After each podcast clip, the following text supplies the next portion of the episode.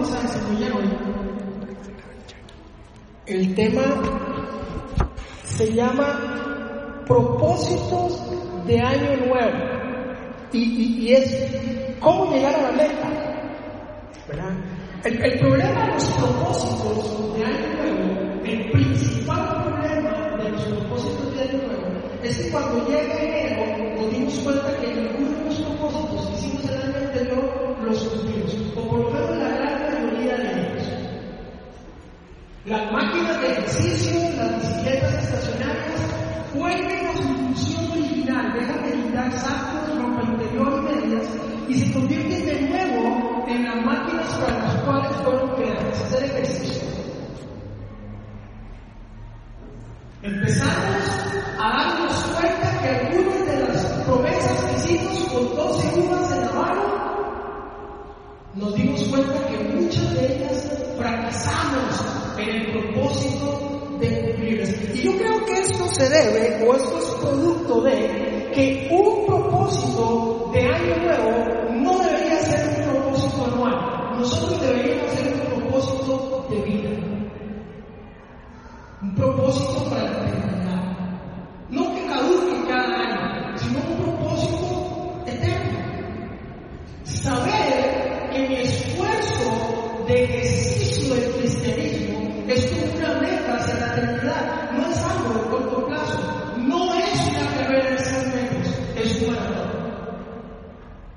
Y entonces empieza a cobrar sentido en cómo llegar a la meta. Y una carrera hoy se ha convertido en una moda. Usted ve que hay carreras de todo tipo, 5K, 10K, la maratón, etcétera, etcétera. La gente compra ropa adecuada, la gente compra calzado adecuado, la gente se alimenta adecuadamente. Cuando usted va a una carrera, es fácil que lo embarquen a uno.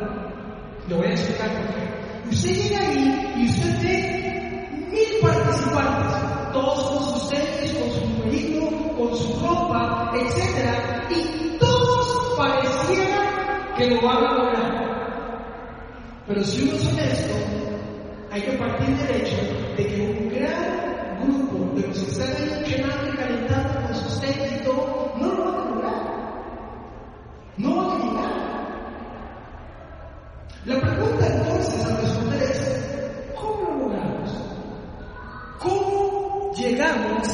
a la meta? Y estudiando el libro de los hebreos, me di cuenta que esto me ayuda mucho porque el libro de los hebreos se me asemeja mucho a nuestra realidad como iglesia, a nuestra realidad de hoy como seres humanos, como creyentes. Porque el libro de los hebreos habla de esa transición del judaísmo al cristianismo, esa transición del pueblo hebreo, de una cultura judía, que, que, aparece un Cristo de repente y tienen que empezar a adoptar nuevas, nuevas creencias, nuevas formas de hacerlo. Tienen que desaprender lo aprendido y empezar a aprender de nuevo. Se me parece mucho a algunos de nosotros que venimos de diferentes contextos religiosos y lo hablo con mucho respeto. Gente que viene de un contexto católico y subrayo no practicante y gente que viene de un contexto evangélico no practicante. Mi mamá decía que era evangélico, entonces yo decía que yo era evangélico y, punto, era por, por default, por herencia. Algún católico podría decir lo mismo, mi familia fueron católicos toda la vida, entonces yo soy católico. Así pasaba con el pueblo hebreo. Los hebreos alababan a Dios por tradición, pero aparece Jesucristo y tienen que empezar a modificar esa forma de pensar. Nosotros igual, venimos a Cristo y empezamos a vernos obligados a modificar nuestra forma de pensar, a empezar a hacer cosas que no hacíamos, pero más importante aún, a empezar a dejar de hacer cosas que hacíamos por tradición. Vean algunos de los ejemplos que hacían que este, este pueblo hebreo no lo lograra. Algunas cosas en las que ellos mismos se saboteaban su proceso. después de que Jesús llegó a sus vidas. Vean lo que dice el, capítulo 5, versos 17, porque ahí lo que veo es una enorme inmadurez. Una inmadurez en el pueblo. Vean lo que dice el texto ahí, usted puede abrir su Biblia si lo desea, y si no me sigue ahí en la pantalla. Dice, sobre este tema tenemos mucho que decir, aunque es difícil explicarlo, porque a ustedes los que les entra por un oído, les sale por el otro. Ojo, estamos hablando del pueblo de los hebreos. Cualquier parecido con el de hoy es mera coincidencia. Vean lo que sigue diciendo. En realidad, a estas alturas, ya deberían ser maestros y sin embargo necesitan que alguien vuelva a enseñarles. Las verdaderas y más elementales de la palabra de Dios. Dicho de otro modo, necesitan leche en vez de alimento sólido. Vean lo que está pasando. Nos pasa, les pasaba a ellos, nos pasaba a nosotros. Gente que tiene 10, 15, 20 años involucrados en este ejercicio de la fe, pero han decidido ser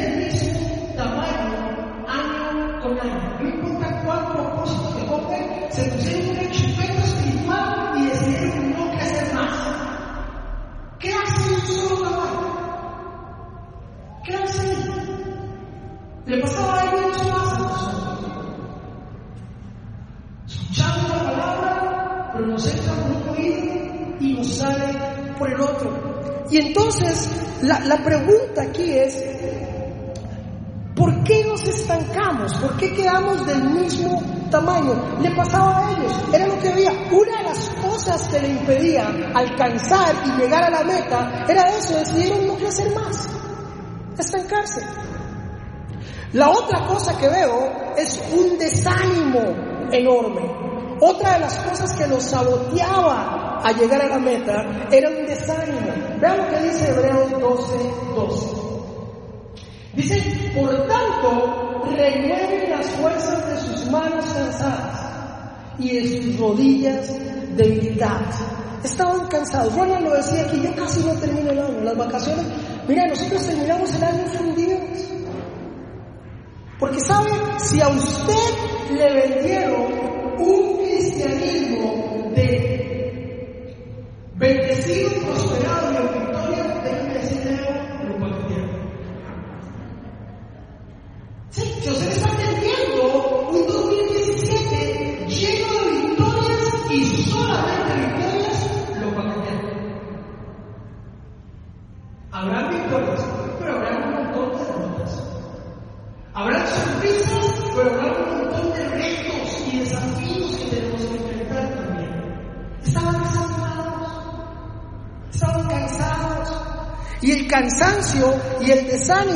nos impide ver con claridad y llegar a la tierra prometida.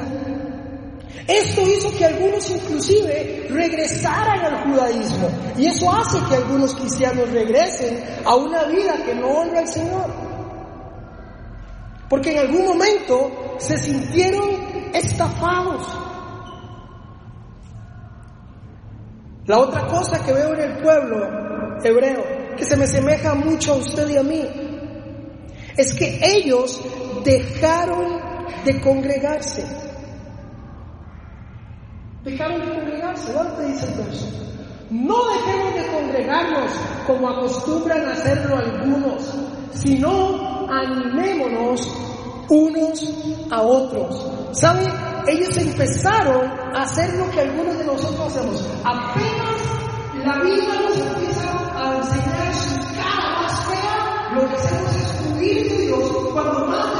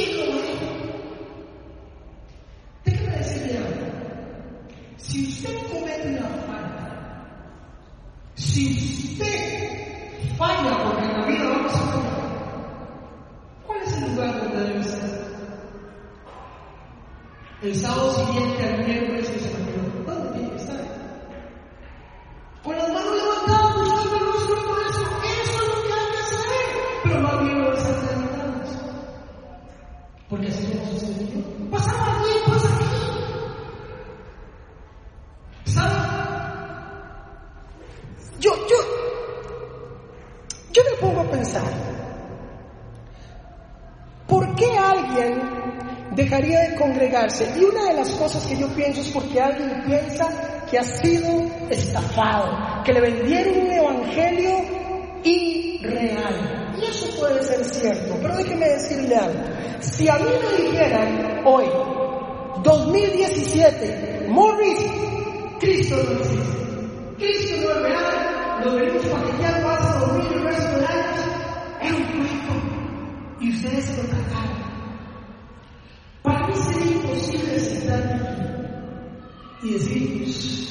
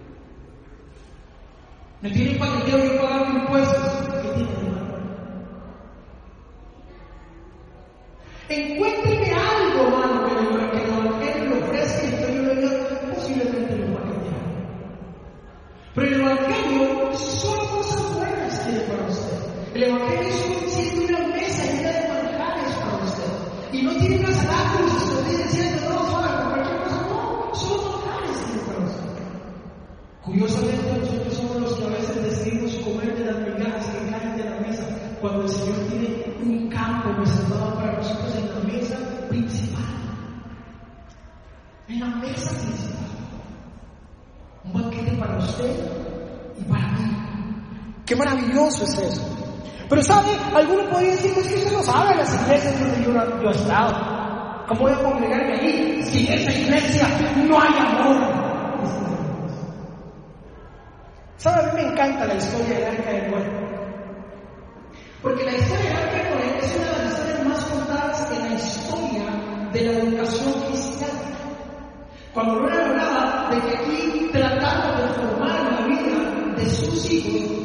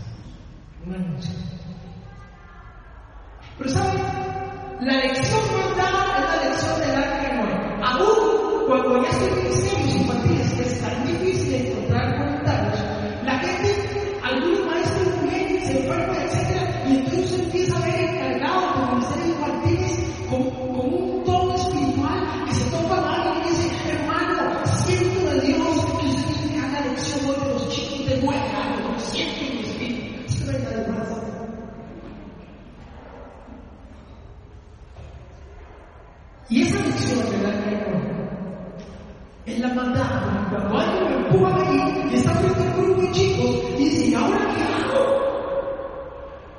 Decía un gran poeta ¿y ahora quién podrá Usted está ahí y la primera cosa que se le viene a la cabeza, háganme, quiero chicos, usted empieza, chiquitos, vamos a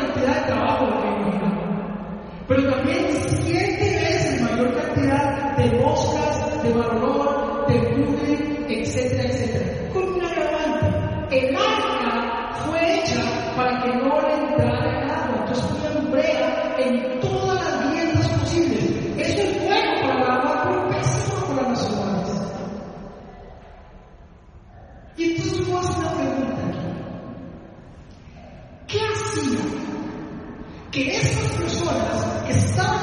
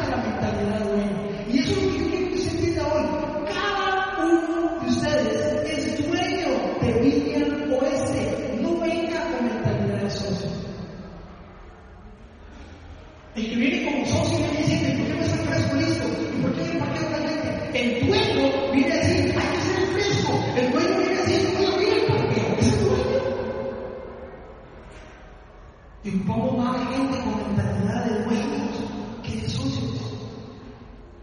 Por eso tú a tocar más adelante. Dejaron de congregarse porque se sentían estafados. Y la número cuatro, porque esto es solo la introducción y ya se me fue el tiempo, una mala alimentación espiritual, una inestabilidad doctrinal. Vean lo que dice el texto en Hebreos 13, 9. Dice, no se dejen llevar por ninguna clase de enseñanzas extrañas. Conviene que el corazón sea fortalecido por la gracia y no por alimentos rituales que de nada aprovechan a quienes los comen. ¿Sabe? Usted y yo somos producto básicamente de lo que comemos. Si usted come sano, su cuerpo va a estar sano. Si usted tiene una vida saludable, producto de eso se va a ver reflejado. Pero a nivel espiritual es exactamente lo mismo. Nosotros queremos ser hombres y mujeres de fe, pero no queremos pagar el precio que eso implica.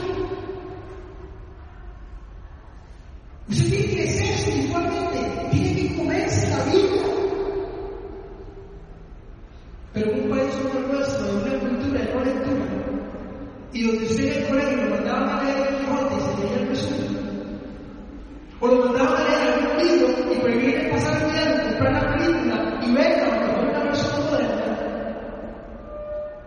¿Saben? En la vida cristiana no hay películas, no hay resúmenes.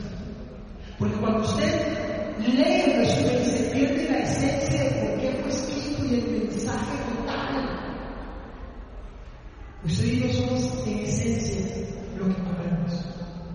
La pregunta es, ¿qué estás comiendo? ¿Qué estás comiendo?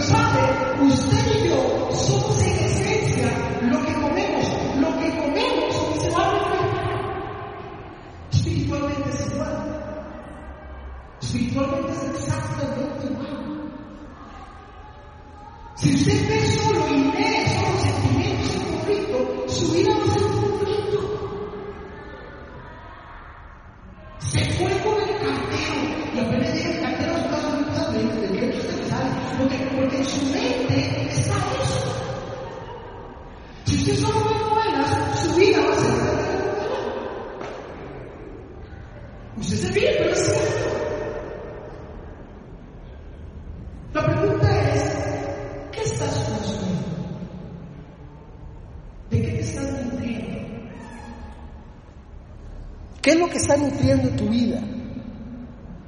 ¿Saben? Porque esto provoca un, un analfabetismo bíblico. Y eso genera una, una inmadurez, un síndrome de Peter Pan, gente ya grande jugando de chiquillos todavía. Y no me refiero a las. Así es. O sea, gente que se quedó chiquitita, niñoides. ¿Saben?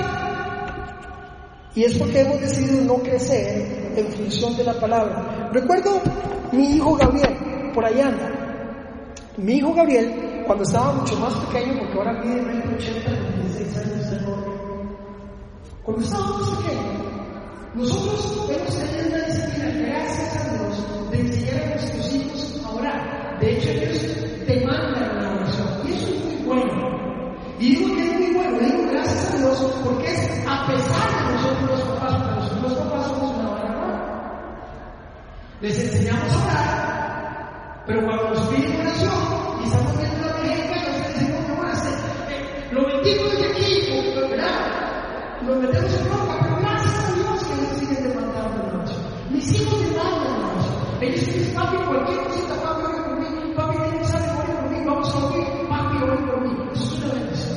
Ellos la piden, ellos la demandan. Pero recuerdo que estábamos orando por Gabriel,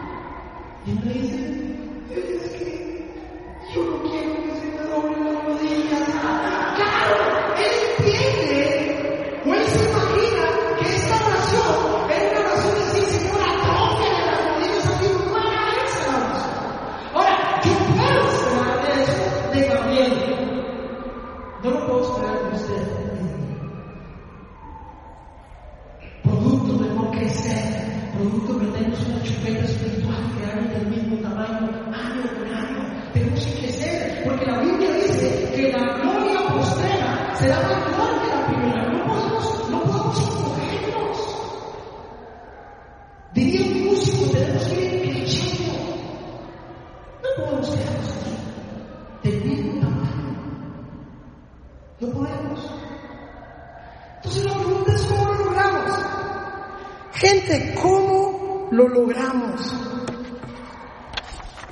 Y yo quisiera basarme en cuatro cosas que voy a mencionar muy rápido y ojalá usted las pueda apuntar allí.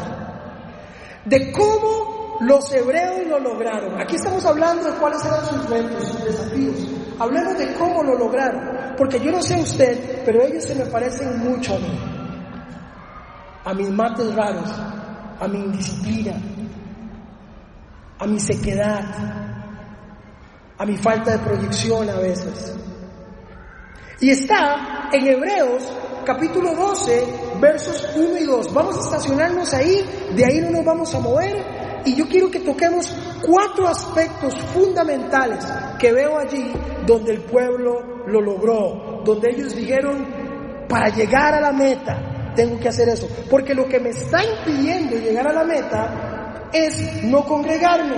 Lo que me está impidiendo llegar a la meta es, es no alimentarme adecuadamente. Lo que me está impidiendo llegar a la meta es, es, es el desánimo. Es la inmadurez. Ahora, ¿cómo lograrlo?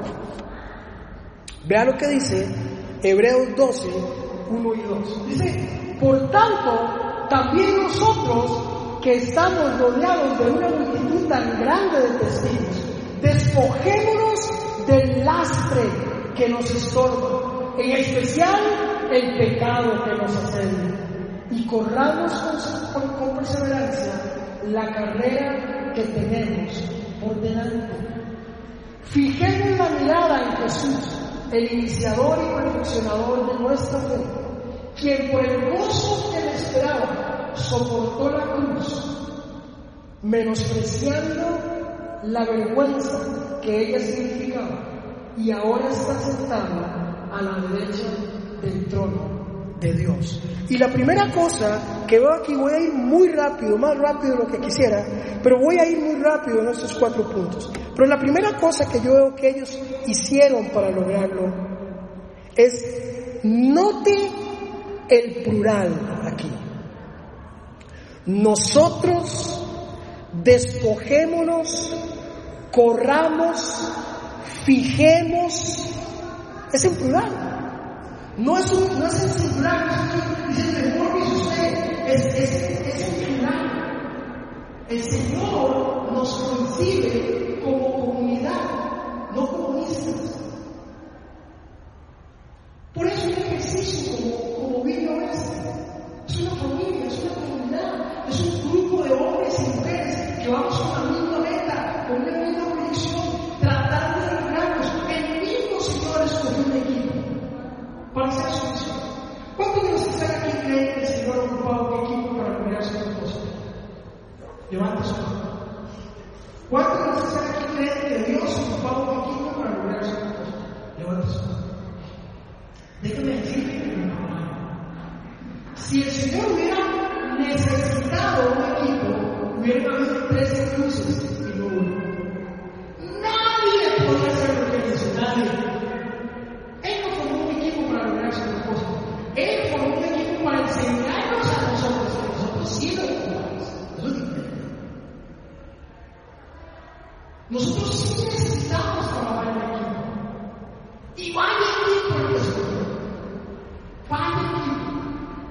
Y subrayo, el equipo más exitoso de la historia,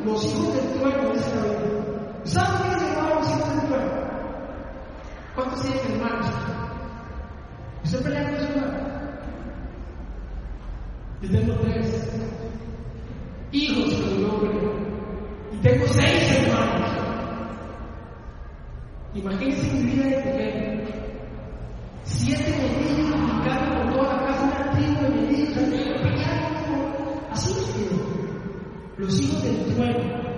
Porque pasaban peleando entre ellos, gritándose entre ellos. Y Jesús los escuchó.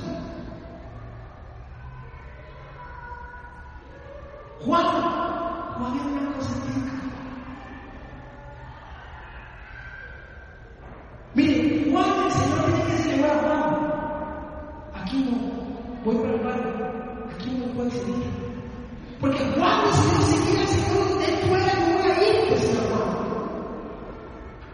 Entonces yo sí lo veo a ti porque él se fuera. Pero no escogió. Simón el Señor, el comunista del mundo. ¿Saben qué llamaba el celote? El celote no era un amor, ni un. Era su condición. Los celotes eran revolucionarios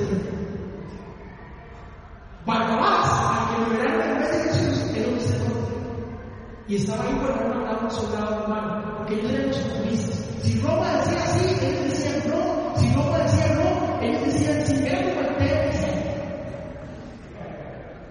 Y se le preguntaba, ¿y por qué no?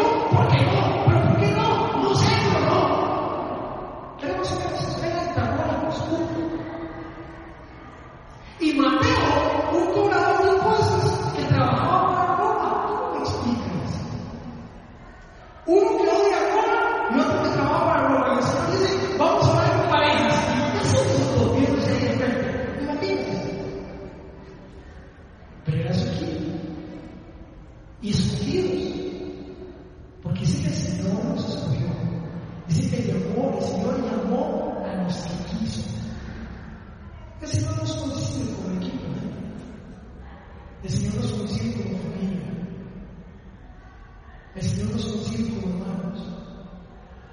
¿Y saben por qué en las iglesias la gente se dice hermano y brother? Porque no saben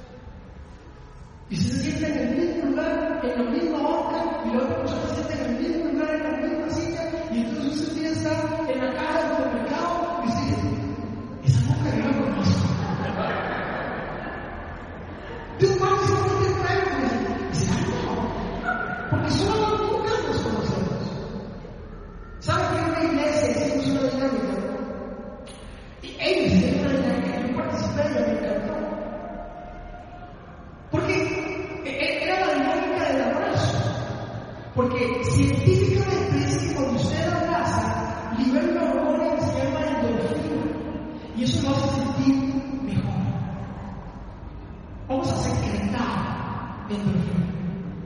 Y usted se va a poner de pie y va a abrazar a dos o tres personas que no conocen. Y hay gente aquí que se va a quedar así, como un teléfono chocho, como una caseta telefónica, no importa, alguien lo va a abrazar, pero por favor, póngase de pie y abrace a alguien que no conoce. Vamos a secretar endorfina.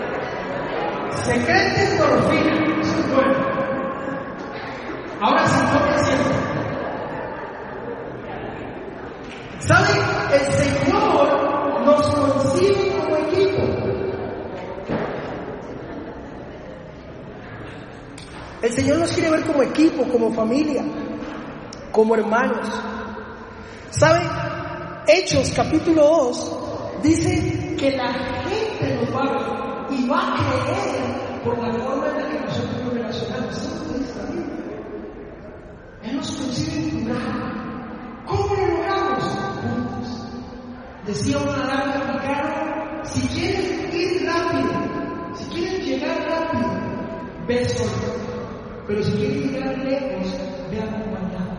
Y eso no es una carrera de 100 años, eso es un maratón, ocupamos gente en vida. Vamos hermanos hermanas, que podamos sacar este barco juntos, que podamos ver la pastoral infantil como de todos, que podamos ver los ministerios como de todos, que podamos ver las necesidades de vida oeste como la de todos. Un equipo, una familia. Ese es el primer requisito para lograrlo. Número dos, ocupamos testigos. Vean lo que dice. Por tanto, vean lo que dice el texto. Vamos al texto. Dice, no, el anterior. 12. No, no, no. Hebreos 12. 12, 1 y 2. Seguimos ahí.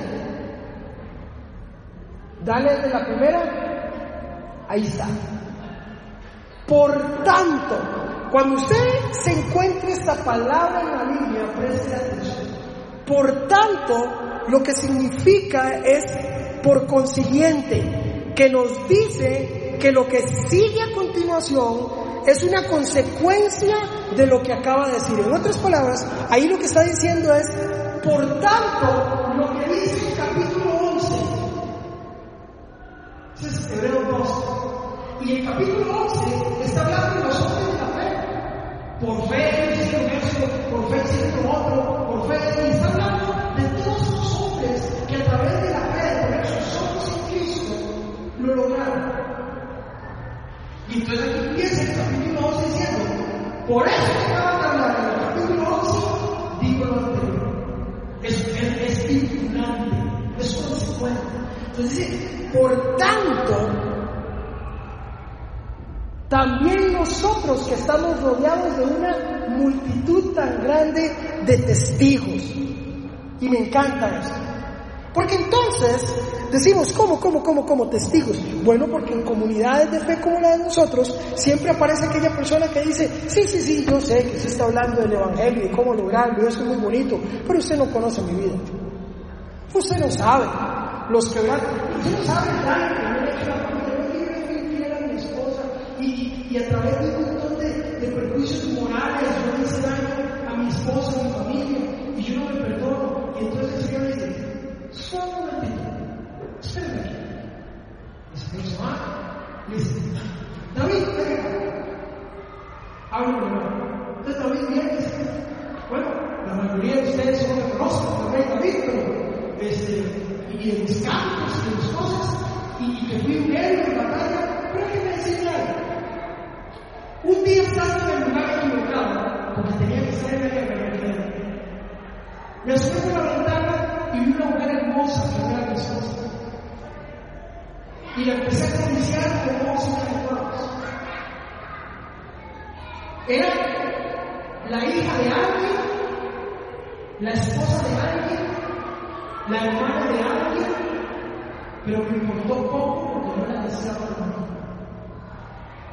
Tanto que mandé a traer a su esposo y lo puse primero en el batallón para que lo matara. Yo maté a su esposo con la espada de alguien más. Pero ¿sabe? Por eso escribí Salmo 71. Y dije, ten piedad de mí conforme a tu misericordia, oh Dios. Conforme a la multitud de tus piedades, borra mis rebeliones. Lava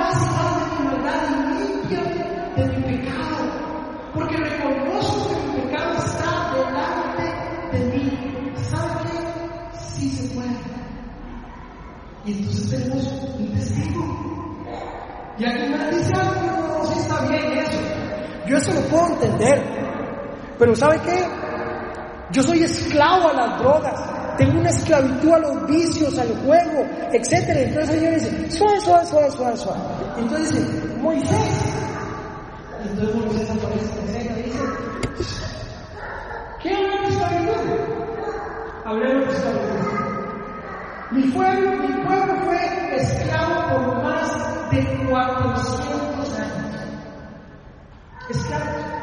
Encadenado, clamando, pero un día el Señor me dio por misericordia.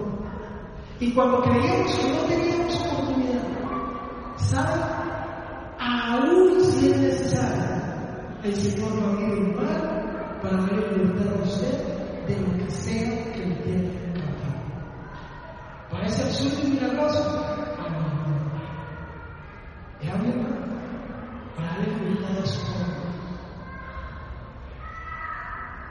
Y alguien más dice, bueno, sí, yo lo acepto, está bien.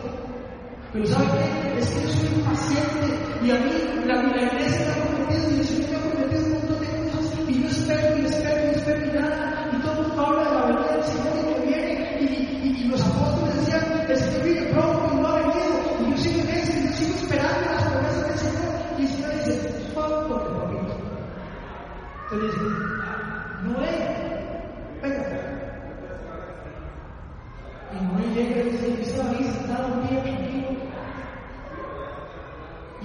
Dios dijo, construye un barco, porque va a llover mucho. Le dijo, se va a venir un baldazo de paz y Señor para versión popular.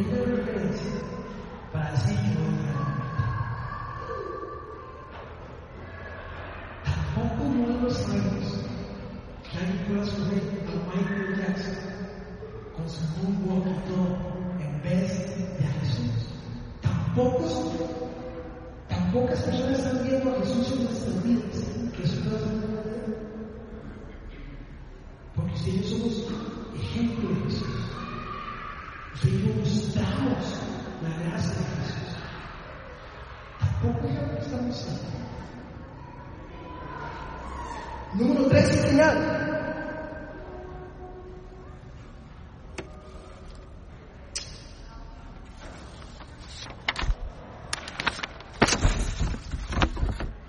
Necesitamos, necesitamos tocar, perdón, tomar decisiones radicales. Dice, despójense y quítense todo el peso del pecado. Despójense, quítense. Tenemos que tomar decisiones radicales. Si quiero llegar tengo que hacer cosas diferentes. Yo no puedo esperar resultados diferentes si estoy haciendo las mismas cosas. Einstein me llamaba a esto Hacer lo mismo y esperar diferentes resultados. Usted y yo tenemos que empezar a tomar decisiones radicales. Hay negocios que tengo que dejar de hacer. Hay mensajes que tengo que dejar de escribir. Hay computadoras que tengo que apagar. Hay coqueteos que tengo que dejar. Hay lugares que tengo que dejar de visitar. Hay amigos que tengo que borrar del Facebook. Hay decisiones que tengo que tomar radicales si quiero ver resultados diferentes. Si quiero llegar a la meta, tengo que empezar a tomar decisiones radicales que marquen una diferencia. Radicales. Que van a ser fáciles, no lo van a hacer. Pero necesito tomar decisiones radicales. Termino con este ejemplo. Un amigo está con su familia en un hotel de playa. Y están allí disfrutando el hotel de playa, van a ir al, show de la noche, ella está con su familia, él tiene su esposa, su hijo, su hija, pero como él decía, las mujeres siempre duran más que para estar con nosotros, él está impaciente, entonces dice, los espero abajo, y él va y va a hacer So then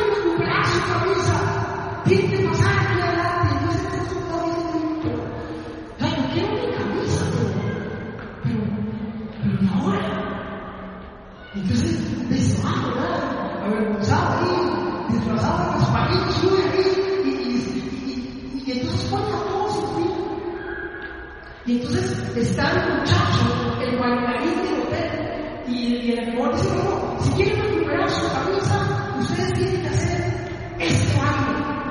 Y entonces, ¿qué es un bailarín de hotel? Entonces el bailarín de hotel es el poder de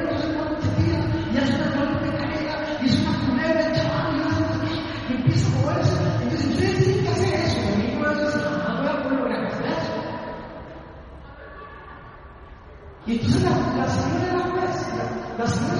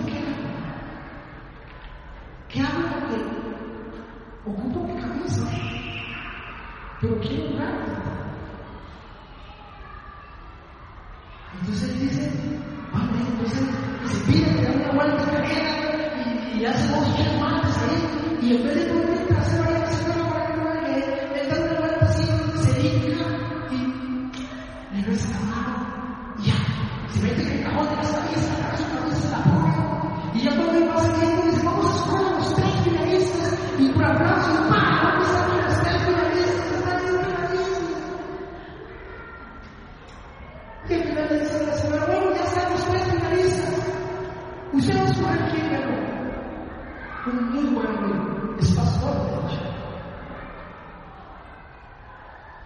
Y la señora dice, el que ganó fue Elías, ahí conmigo, ah, y no podía Le pone ahí, cuidado ahí, flores y todo. Y él viene bajando de la tarifa pensando en cosas.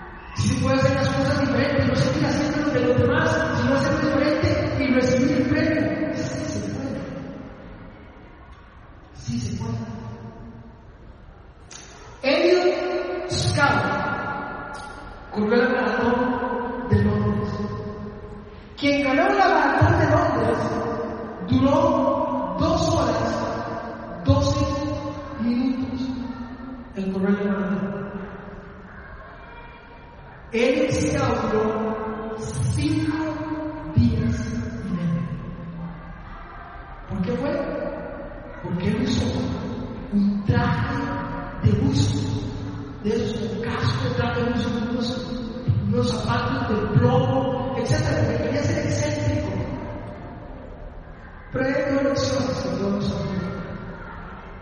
Una, si va a correr una carrera, no lleve peso adicional. Es absurdo. Pero si al final lo va a correr, termina. Si al final vas a decidir seguir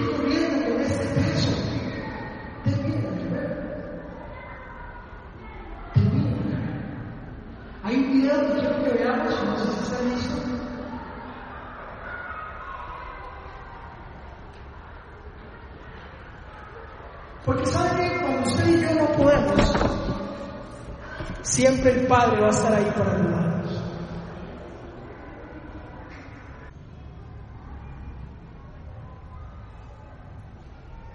Era el número uno, era el, que estaba como favorito para ganar la carrera. La medalla esperada